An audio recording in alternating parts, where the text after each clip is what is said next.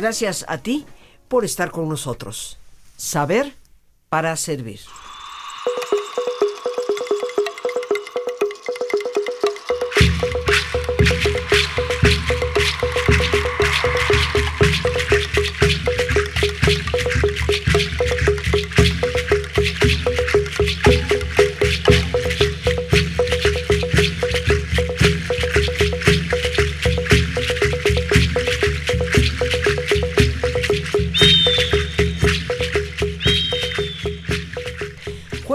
Queridos amigos. Y hoy hemos titulado a nuestro programa Documentos e Historia. ¿Qué tan importante es conocer todo lo que se ha venido escribiendo a lo largo de los siglos? Y en este caso en particular enfocados a nuestro país, México. Hoy nos acompañan dos muy importantes invitados a quienes les agradecemos su presencia.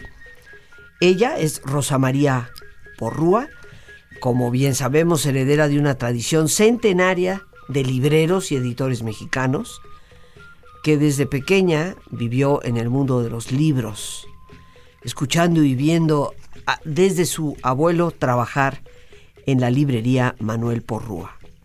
Comenzó a trabajar en la rama editorial con su padre Joaquín Porrúa.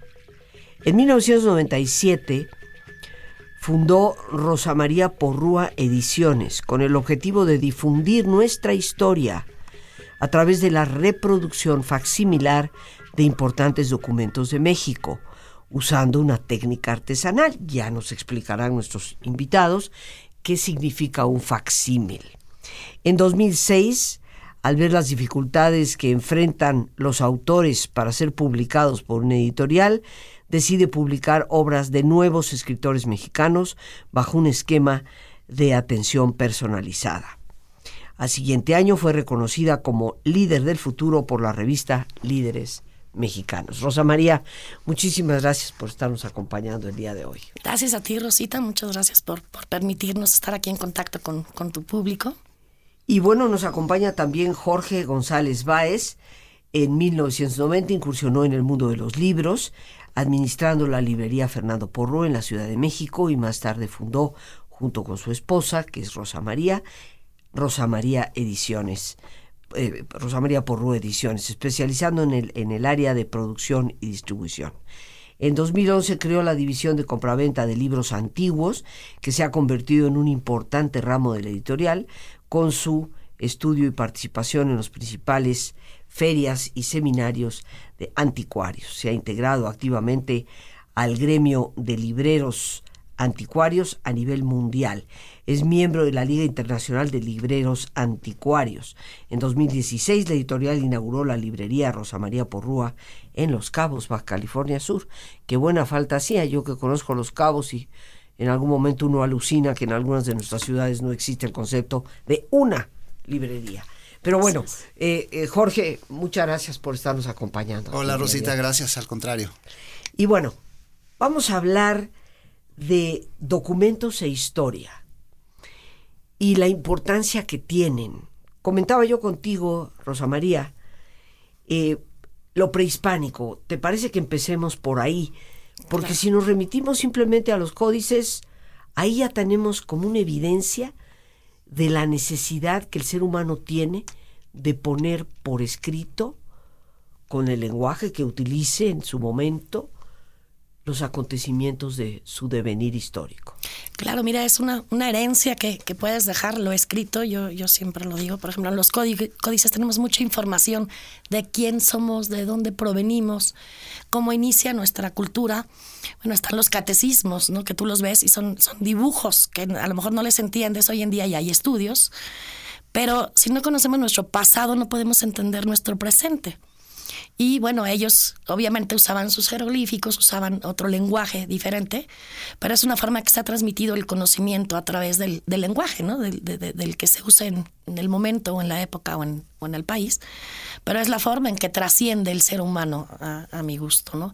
Y los códices, bueno, son, son importantísimos. Gracias a ellos conocemos muchas cosas que hoy no tendríamos ni idea de por qué estamos aquí, ¿no? Entonces yo, yo le doy un valor muy alto a, eh, a, lo que son eh, esa, esa época de la historia. En la editorial no manejamos en sí los códices. Hoy en día llevamos dos años diciendo vamos a empezar, vamos a empezar. Es un ramo muy difícil. Hay muchos estudios, pero bueno, siempre hay que conocerlos a, a, fondo.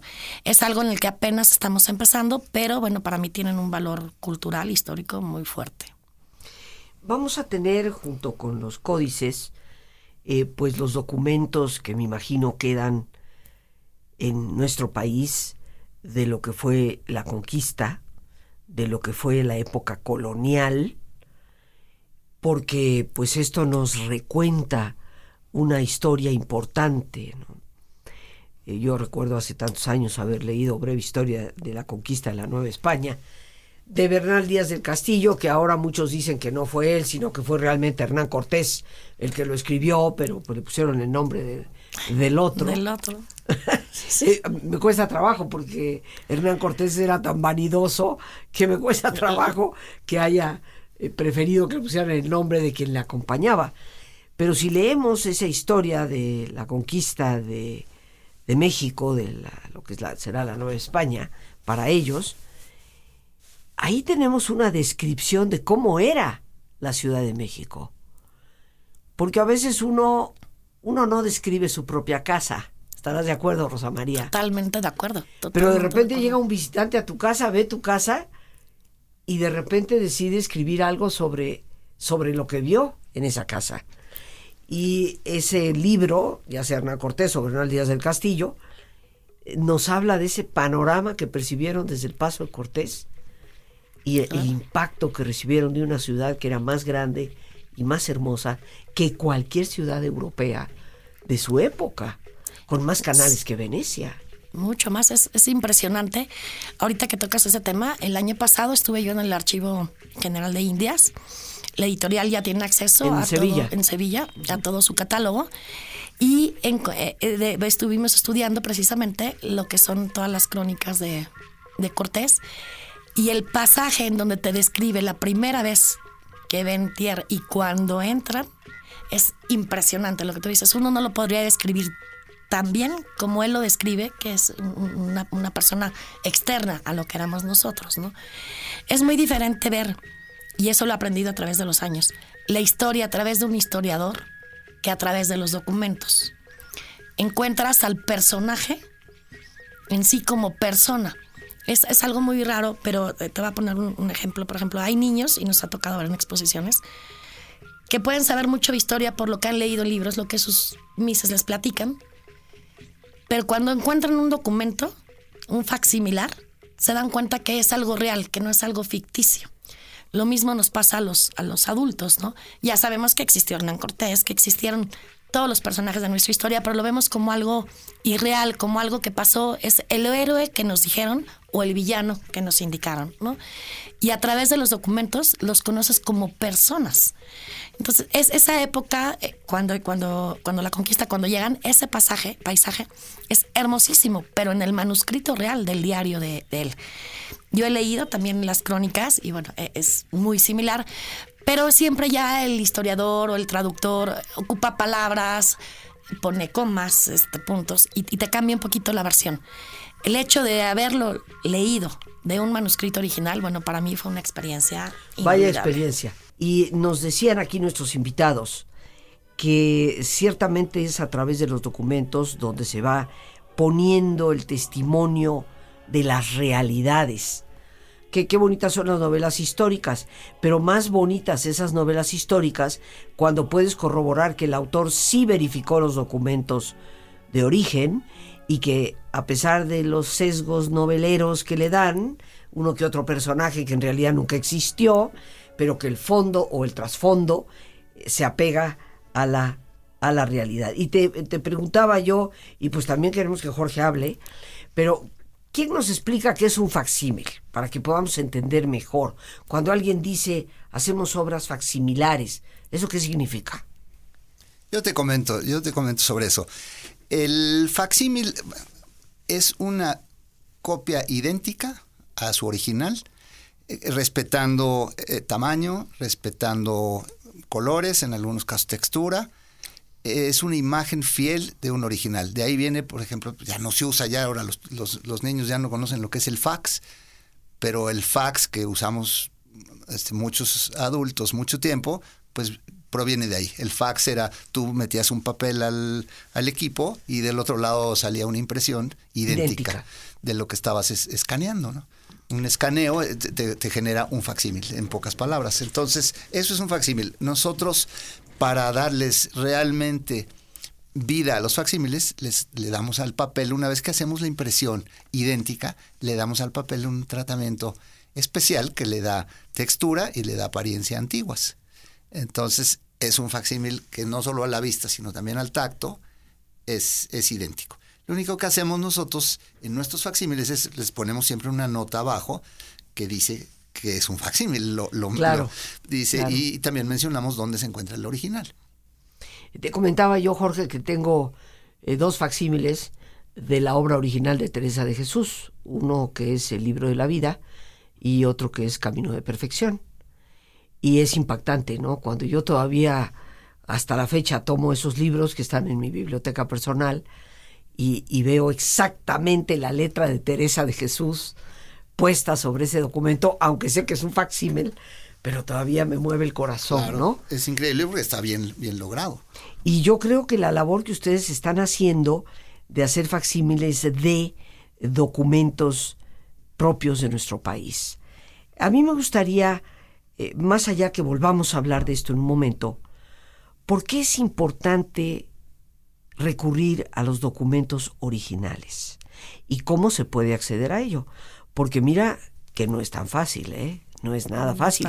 Tú me hablas del Archivo de Indias de Sevilla y bueno, me imagino que te presentaste con toda clase de credenciales. No te quiero contar lo que yo tuve que hacer en la librería del Museo Británico en Londres para entrar a, a ver las cartas de Lucrecia Borgia a su hermano César. Fue toda una historia. Me imagino perfecto. Mira, eh, yo creo que es muy importante porque es conocer la fuente real, es conocer la historia a través de, de- de- quien la hizo, de quien la forjó, ¿no? Y para nosotros ha representado una labor muy dura desde hace 20 años. Este año cumple 20 años la editorial. Lo que es la investigación. Nosotros eh, anteriormente, ahora tenemos un poquito menos de tiempo, dedicábamos tres meses del año a lo que era investigación. Empezamos en archivos estatales, que fue para nosotros mucho más fácil la, la adquisición. Pero bueno, si, si requieren, no creas que llegas al archivo y en un día tienes el documento que buscaste, ¿no?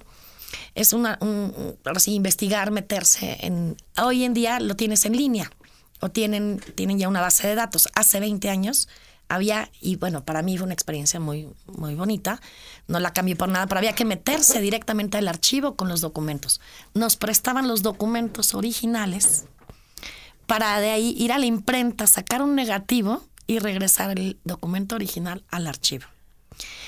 Eh, fue una experiencia increíble. No, Hoy en no. día Eso no es muy común, ¿eh? Mal hecho. eh, eh, fue, te digo, en los estados, obviamente hay menor control, hay Y donde tal vez tampoco muy saben la importancia del documento que tienen ahí. no lo saben y hace 20 años menos. Te quiero platicar cuando buscamos el acta de independencia de México. Eh, un dato muy curioso, yo siempre decía, tiene que haber un, da- un acta de independencia de México. No era conocida, hoy en día es muy conocida a raíz del, del- del- del Bicentenario, pero no era conocida. Fuimos al Archivo General de la Nación, cerca de mes y medio, dos meses de investigación. Aquí nos ha acompañado en este programa la directora general del archivo. Fíjate, bueno, General hace de la 20 años no pudimos dar con el... eh, un- queríamos una copia, un facsímil, un microfilm, O sea, no sabían dónde estaba. no.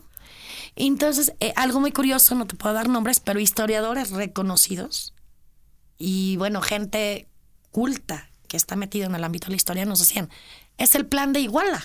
Porque en el plan de Iguala, y a lo mejor tú lo sabes, la última página dice acta de independencia y firma el ejército trigarante.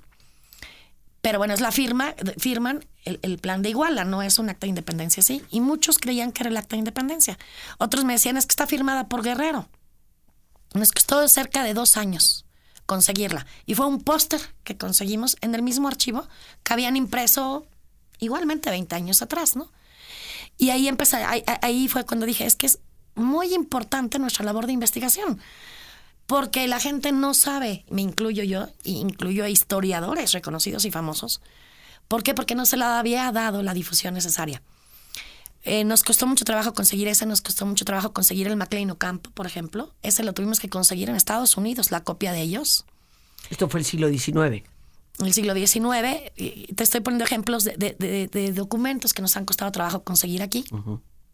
Te hablo de hace 20 años.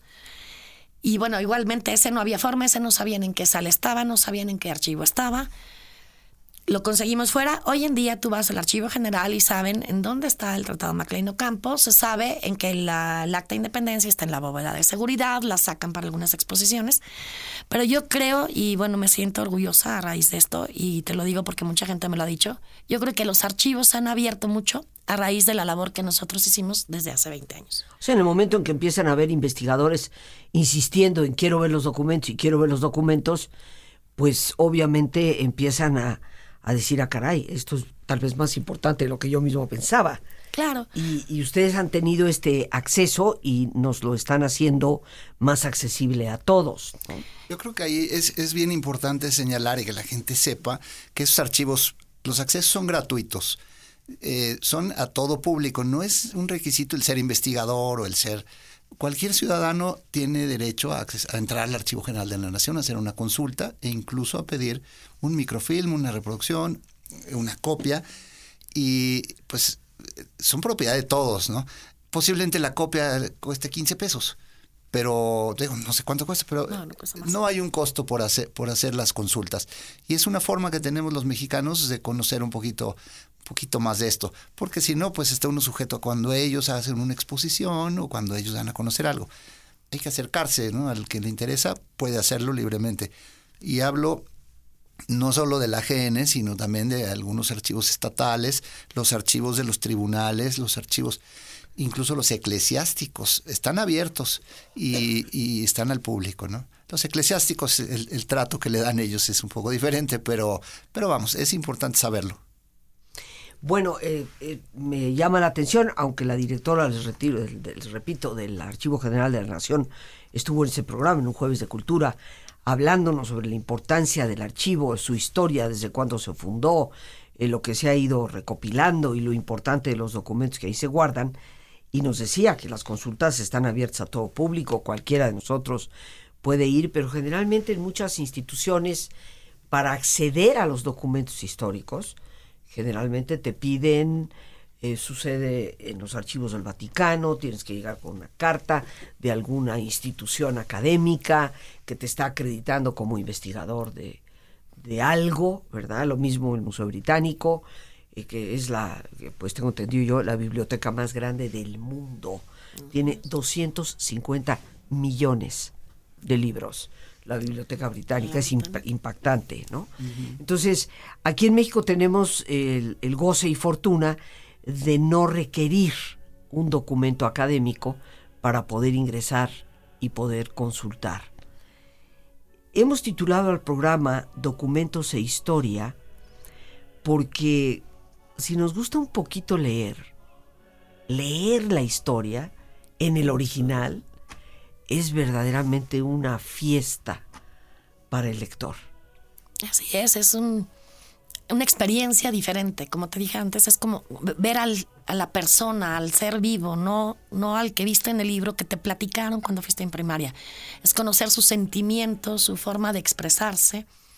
Eh, te, te voy a platicar un poquito un, un ejemplo de, por ejemplo, Iturbide, y tú lo sabes, mucho tiempo estuvo vetado en la historia de México, ¿no?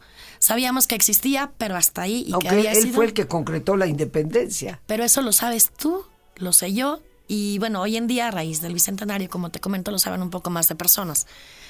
Pero bueno, hasta el momento que yo terminé de estudiar, creo que todavía a mi hijo, que tiene 20, le, le sucedió, ni te lo mencionaban, ¿no? Te digo que la gente pensaba que el acta de independencia estaba firmada por Guerrero, que Iturbide fue un traidor. Y a raíz de que nos metemos en los documentos de, historia, empezamos, eh, bueno, en lo que empezamos a encontrar documentos de Iturbide.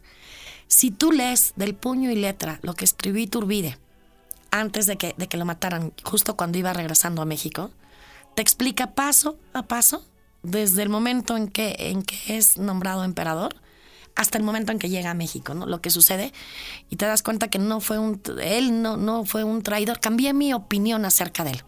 Y lo mismo me ha pasado con muchos personajes de la historia. No es lo mismo leer el libro de historia de México que está en el colegio, a ver lo que realmente él sintió, el por qué hizo las cosas, porque es muy importante entender el momento en que ellos vivieron. Si no, no puedes entender la historia. ¿Qué, qué facsímiles han logrado ustedes hacer? ¿De qué documentos? El siglo XIX, como me atreví a decirlo, es un siglo riquísimo en historia para nuestro país pero es una historia sumamente convulsionada. Y ahí hay documentos importantes. En estos momentos tengo en mi manos un facsímil de los sentimientos de la nación de José María Morelos. Y bueno, me siento emocionada, te lo confieso, porque creo que es un documento que si los políticos leyeran, este país sería distinto. Sí, así, es. Mira, eh, tenemos en catálogo cerca de 400 documentos de historia de México. Hemos ido tratando de abarcar épocas de nuestra historia. Es muy difícil tener todo porque además cada vez que investigas o encuentras un documento, este te lleva a buscar otro más. Pero bueno, hemos tratado de cubrir un poquito cada una de las, de las épocas que hemos, que hemos vivido. Yo creo que la época que tenemos más completa es independencia. Tenemos mucho material de Agustín de Iturbide, eh, bueno, todos los planes, el plan de Iguala, tratados de Córdoba. Eh, esa, esa época la tenemos muy completa. También tenemos algo que nos gusta mucho, el Segundo Imperio también. Y bueno, como... O sea, Maximiliano. Maximiliano, también lo tenemos muy, muy... Si no muy completo, muy vasto. Y lo que tú me comentabas de, de, la época de Porfirio Díaz, bueno, fueron muchos años, por lo que uno diría, hay mucho. Te puedo decir que desafortunadamente hay poco en los archivos. De Porfirio Díaz casi no se encuentra nada. Hay muchos personajes de los que nos cuesta mucho trabajo encontrar. Eh, por diversos motivos. Eh, fíjate que, desgraciadamente han tirado muchos documentos hace, te puedo hablar de 30, 40 años. En los estados los tiraban a la basura porque era papel viejo, no servía y lo tiraban a la basura. así se perdió mucho, mucho documento. Pero bueno, eh, Porfirio Díaz tenemos cosas muy importantes porque bueno, realizó, como, como comentábamos hace rato, cosas maravillosas para este país.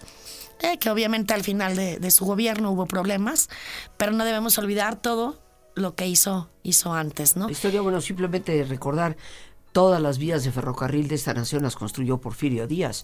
O sea, invirtió en este país bastante más que muchos de los políticos posteriores a él. Telégrafos también. Bueno, es que, que, todo, yo creo que fue el que nos modernizó. El modernizó en esa época, realmente nos, nos modernizó, además de embellecernos, ¿no? Porque también muchas de las cosas bonitas que tenemos en, cuanto a edificios, calles, fueron, fueron hechas, hechas por él, ¿no? Bueno, hacemos facsímil a través de Rosa María Porrúa Ediciones, para que nos quede claro. Y yo te agradezco enormemente el que ustedes se hayan dado el tiempo y me puedo imaginar el arduo trabajo de rescatar los documentos originales hacer versiones facsimilares que nos permiten a todos ver cómo era el puño y letra de los autores. Pero hay mucho más que decir. Sí, pues mira, yo quisiera resaltar el, el del México independiente, ahora que hablábamos del siglo XIX, ha sido un caminar por tratar de encontrar cuál es la forma correcta de gobernarnos. Y esto pues es a través de las constituciones. La historia de las constituciones es muy es tan antigua como el México independiente. Nacemos a través de documentos que nos rigen hasta el día de hoy. Y pues por ahí nos hemos dedicado a formar estas colecciones, esta colección de constituciones y de documentos relacionados que empiezan con la Constitución de Cádiz, pasando por los sentimientos que ya mencionaste, la Constitución de Apatzingán, el Plan de Igual, hasta que viene el, México Independiente y es nuestra primera Constitución del 24, que se basa en esos documentos y en la Constitución americana. Después viene la del 57, ahí con Juárez, y este, en el camino hay muchos, se dan muchos reglamentos y cosas. A mí me llama, hasta llegar a la del 17, ¿no? La famosa que ha sido reformada, pues por lo menos aproximadamente 200 veces. Yo escuché una entrevista hace poco que le hace una reportera a los a nuestros legisladores y ninguno pudo contestar cuántos artículos tiene, ya no digamos si tiene títulos o capítulos y cómo está estructurada. No, no lo conocen, ¿no? Entonces, no, no conocen la Constitución. La realidad es que... Yo también vi ese reportaje y, pues sí, es un, y, les preguntan de educación y no saben ni siquiera da pena qué es el artículo tercero O sea, increíble, me lo sé yo y no soy política. Así es. Pues, pues es parte de la labor que hacemos. Eh, difundir, ayudar a que la gente conozca estas cosas y que sepamos pues cuántos artículos tiene nuestra constitución. Es un dato interesante. a Y- través y de, de Rosa. María Porrúa Ediciones podemos conseguir eh, este tipo de documentos. Sí, toda la venta que hacemos de facsímiles, de estos facsímiles, la hacemos de manera directa a través de eh, rmporrua.com. Es el mejor este, lugar para contactarnos. rmporrua.com. rmporrua.com y también en el correo informes. Eh, ahí tenemos el catálogo este, de documentos con fotografías, con descripciones, con precios, nuestros teléfonos, cómo contactarnos y con mucho gusto podemos asesorar, conformar colecciones o simplemente por gusto venderles un solo documento, cualquiera, no importa la cantidad, y tenemos presentaciones desde muy simples y económicas hasta pues presentaciones de lujo que representan tantita más inversión, pero que son espléndidos. Eh, Rosa María Porrúa Ediciones.com. Es rmporrua.com. La R de. Rosa, la M de María. rmporrua.com. Correcto. Ok. Y ahí pues ciertamente los podemos eh, contactar. Eh, ¿Se conservan algunos escritos originales de Maximiliano de Habsburgo? Sí, sí se conservan. En el catálogo tenemos algunos. Por ejemplo, está la carta que escribe dos horas antes de que lo fusilen. Que bueno, nada más la es. Es, un cuarto de tamaño carta. Es una cartita muy chiquita. Y ahí te das cuenta, nada más de ver, eh, te, te- te imaginas, te lo imaginas, ya sabes que lo van a matar, que no tiene opción. Bueno, y se da el tiempo de escribir. Y lo que pone, bueno, te, te deja pasmado, ¿no? O sea, él nunca quiso hacer daño a México y él espera que con su sangre este país que él le llama caído en desgracia pueda tener nuevamente paz, ¿no? Te das cuenta que no era una persona de malos sentimientos, que nunca quiso hacerle daño a De México. buenos sentimientos. Era una persona de buenos sentimientos, que nunca quiso hacer daño a México y que todavía él espera que con su muerte pueda hacer un bien a todos los mexicanos. ¿no? Enamorado de nuestro país ese hombre, víctima, pues yo diría, de la manipulación de los conservadores, que los conservadores siempre tienen esa tendencia ahí. ¿verdad? Al engaño. A manipular. Al engaño y a manipular. y ¿no? este eh, tristemente en todos los ámbitos político religioso ¿no? siempre es darle vuelta al, al- al rizar el rizo como dicen algunos españoles no pero eh, me parece muy muy interesante la labor que ustedes están haciendo documentos e historia es el título que le dimos al programa porque imaginen ustedes por un instante que los documentos no existieran entonces la historia, si de por sí ya nuestros políticos la han manipulado, ¿qué sería de nosotros si no hubiera alguien que rescata las verdades y que nos puede dar una visión mucho más realista del país? Ojalá todos nos aboquemos a leer la verdadera historia. Está en los documentos, ahí se nos relata lo que realmente pasó. En la misma página de Facebook de nosotros, muchas veces subimos las transcripciones de los documentos. Cuéntanos, ¿cuál es el Face? Es rmporrua.com. Eh, no, sin el, perdón, sin el punto Sin el com, es. RM. En Facebook somos RM Porrúa. O te- si buscas Rosa María Porrúa Ediciones, vamos a aparecer. Hay que repetirlo. Rosa María Porrúa Ediciones. Te pedimos como siempre que te pongas cómodo, si te es posible hacer el alto completo, qué mejor que cerrar tus ojos. Y con tu cuerpo en una posición cómoda y tus ojos cerrados, toma conciencia de tu respiración, del entrar y de salir del aire en tu cuerpo, imaginando cómo al inhalar, así como llevas oxígeno a todas tus células, inhalas también serenidad para tu mente. Al exhalar, así como tu cuerpo se libera de toxinas, imagina cómo en ese aire que sale te vas liberando de todas las presiones y todas las tensiones. Respira profundamente y relaja tu cuero cabelludo, tu frente, tus párpados, tus mejillas, toda la piel que cubre tu cara.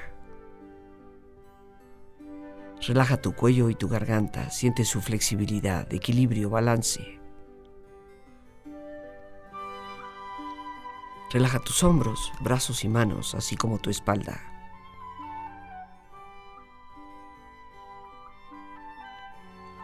Relaja tu pecho exterior e interiormente.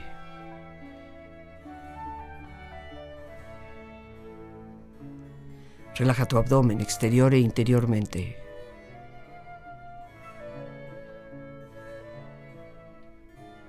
Relaja tus muslos, tus rodillas.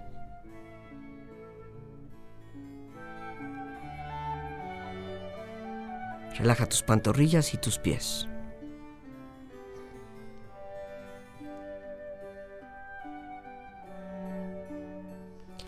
Con tu cuerpo profundamente relajado, proyecta en tu mente la imagen de un lugar ideal para el descanso, una escena de belleza y paz. Siente estar ahí.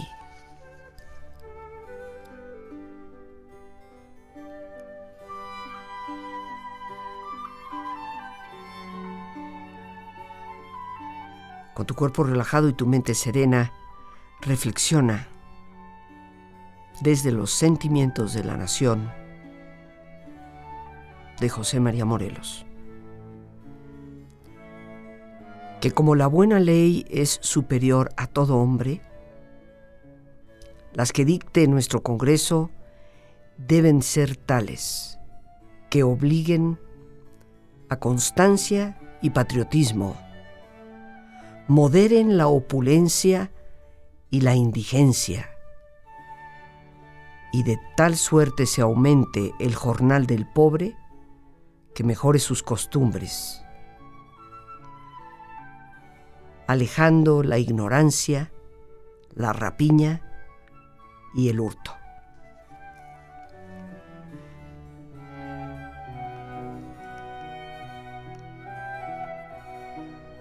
Respira profundamente.